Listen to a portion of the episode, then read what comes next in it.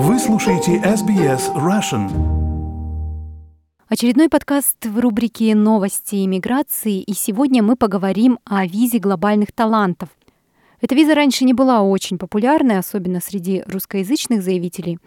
Но так как квоты, места на нее со следующего года очень сильно увеличены, а программы по другим визам сокращаются, то сейчас многие агенты называют ее чуть ли не самым лучшим способом для того, чтобы приехать в Австралию и получить здесь постоянное место жительства. Подробнее об этой визе расскажет иммиграционный агент из Сиднея Надежда Сдельник. Надежда, здравствуйте. Давайте расскажем, какие у этой визы есть преимущества, кому она подходит, какие критерии для подачи и какие, может быть, есть минусы, подводные камни. Большое спасибо, Светлана, что а, пригласили прокомментировать данную интересную визу, а, потому что в связи с новым увеличением квот на следующий год то есть в том году было всего лишь 5 тысяч мест по данной визе, то в следующем году мы ожидаем 15 тысяч мест. Поэтому интерес особый к данной визе. Итак, что же такое вообще эта виза «Глобальный талант» и на какие подклассы мы ее разделяем? Существует подкласс 124, это называется Distinguished Talent Visa, то есть подача идет не из Австралии. И для тех, кто уже в Австралии, для них подкласс 858. Опять такое, что же такое distinguished? Чем это слово вообще примечательно? Почему данный заявитель будет рассматриваться как уникальный заявитель? Вот этот главный момент, который мы должны обязательно а, сфокусировать а, для тех, кто слушает а, этот подкаст, потому что идет такая своеобразная оценка, насколько вы уникальны, какие у вас есть достижения. Возможно, у вас эм, вы что-то запатентовали, либо вы предложили какую-либо инновацию. Всего на данный момент выделено семь основных секторов, то есть это технологии сельскохозяйственного направления, финансовые технологии, медицинские технологии, кибербезопасность, квантовая информация, продвинутая такая цифровая технология. Data Science — это наука о данных и IT. А, далее у нас идет космос и улучшенное производство. И последний сектор — это энергетика и горнодобывающие технологии. То есть вот это вот основные направления, в которых на данный момент заинтересовано австралийское правительство. А если мы уже говорим поэтапно, как это вообще все происходит, потому что интересно с точки зрения а, шагов, тогда вначале нужно определить, является ли данный заявитель подходящим для данной визы. То есть Опять-таки у нас есть критерии. Один из важных критериев, по данному критерию приходит наибольшее количество вопросов, это возможность заработка в Австралии не менее 153 600 долларов в год. То есть некоторые клиенты спрашивают, а если у меня зарплата там, ну, она пониже, могу ли я претендовать на данную визу? Опять-таки, э, у меня был кейс, э, где мы смогли доказать э, что клиент, несмотря на то, что он получал зарплату меньше установленного минимума, он все-таки подходил под критерии данной визы. То есть все будет оцениваться уже э, конкретно, да, конкретно, индивидуально, конкретно по делу заявителя. Но первый шаг – это нужно определиться, подходите ли вы под данные критерии, есть ли у вас достижения, а, вот то, что мы все ранее обсудили. Если вы думаете, что да, но вы находитесь не в Австралии, есть такая система, когда вы высылаете свое резюме офицерам по глобальным талантам.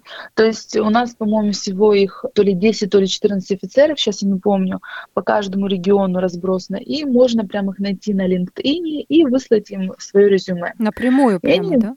Даже можно напрямую. И они могут предварительно сделать такую вот оценку и сказать, что, ну, возможно, возможно, нет. Если это все кажется очень сложным, тогда вы можете подать и специальная форма, где вы выражаете свой интерес. Expression of interest. И вы далее расписываете, указываете, почему вы считаете, что вы удовлетворяете, прикладываете свое резюме, далее там есть определенный перечень документов, которые вы можете дополнительно приложить к своим документам, и уже этот же офицер по региону, он получает вашу заявку и оценивает. И вот тут очень важный момент, потому что оценка э, вашей заявки происходит достаточно быстро. Вот мы посмотрели статистику по прошлым раундам, это порядка двух недель, максимально три месяца и вы уже получаете какой-то более или менее ответ. То есть если они рассматривают вас в качестве потенциального заявителя, вы получаете так называемый Global Talent Unique Identifier, что означает, у вас будет специальный номер касательно вот этого направления, глобального таланта, независимого направления. И уже далее вам нужно показать, что у вас есть номинатор. Вот этот очень важный момент. И обязательно необходимо иметь подтверждение от номинатора, который заполняет специальную форму. Что значит номинатор? Либо это организация, либо это университет. Но если это организация, то организация должна быть известна и должна быть таким вот флагманом в данном направлении именно по секторам. Вот, например, австралийское сообщество компьютерщиков, у них есть прям специальная процедура. Если вы не смогли найти номинатора ни в университете, ни в какой-либо компании, вы можете подать в ACS, в это сообщество, и оплатить там взнос, если они посчитают, что вы удовлетворяете требованиям, тогда они вам дадут номинацию.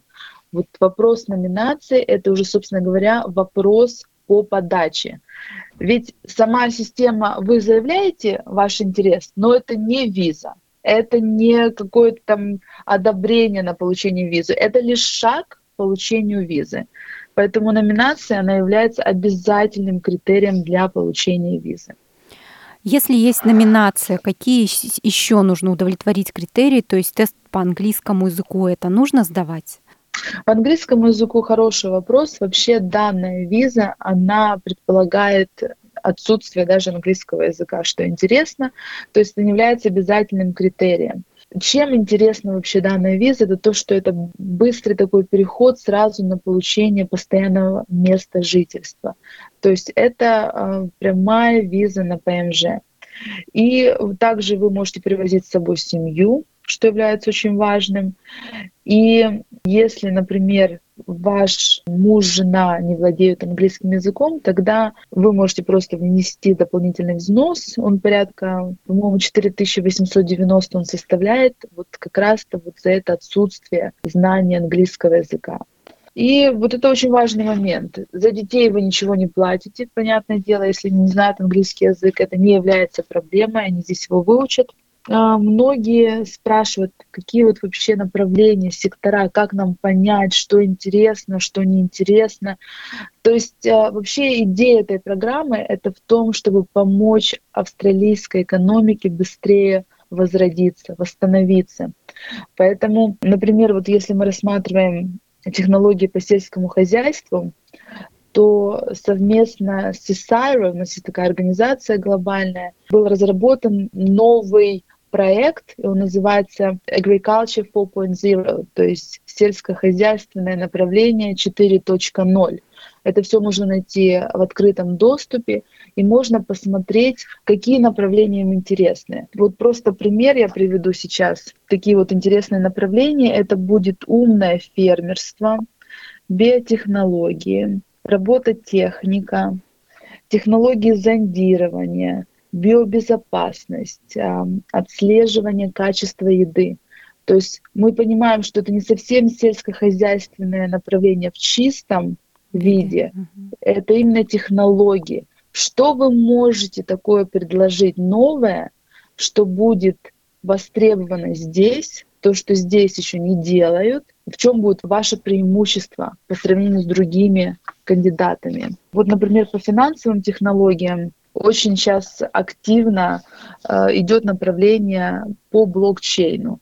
Вот в этом тоже австралийское правительство тоже заинтересовано. Какие-то современные виды банков. Например, я приводила для своих клиентов такие банки, как WP, 86400. Такие вот новые варианты того, как можно взаимодействовать на финансовом секторе, управляя новыми технологиями. Надежда, из ваших клиентов какие-то русскоязычные люди уже подались или получили такую визу? Вы знаете, на самом деле тоже вот очень интересный вопрос. А если мы посмотрим статистику по подачам за прошлый год, то из России, например, заявок было менее чем пять. То есть меньше, чем пять людей подалось. Ничего. Из Украины такое же количество. Беларусь такая же статистика. То есть говорит ли это о том, что наши клиенты не столь умные? Нет. Это говорит о том, что эта программа не была столь популярна. И на самом деле многие агенты обратили внимание на эту программу лишь после увеличения квот. Поэтому сейчас мы видим огромный всплеск интереса по данной программе. Но у меня клиент был не русскоязычный, он вообще был на самом деле из Бангладеша, что интересно. Но заявки поступают, потому что многие закончили и имеют кандидатскую степень, у многих есть интересные инновации – и думаю, что в следующем году статистика уже поменяется. Хорошо, будем ждать талантливых специалистов из России, Украины, Беларуси и других стран русскоязычного да, пространства. Будем ждать, это точно. Спасибо, Надежда. Спасибо большое, Светлана. А я напомню, что у нас на связи была зарегистрированный иммиграционный агент из Сиднея Надежда Сдельник для SBS Russian. Поставьте лайк, поделитесь комментируйте. SBS Russian в Фейсбуке.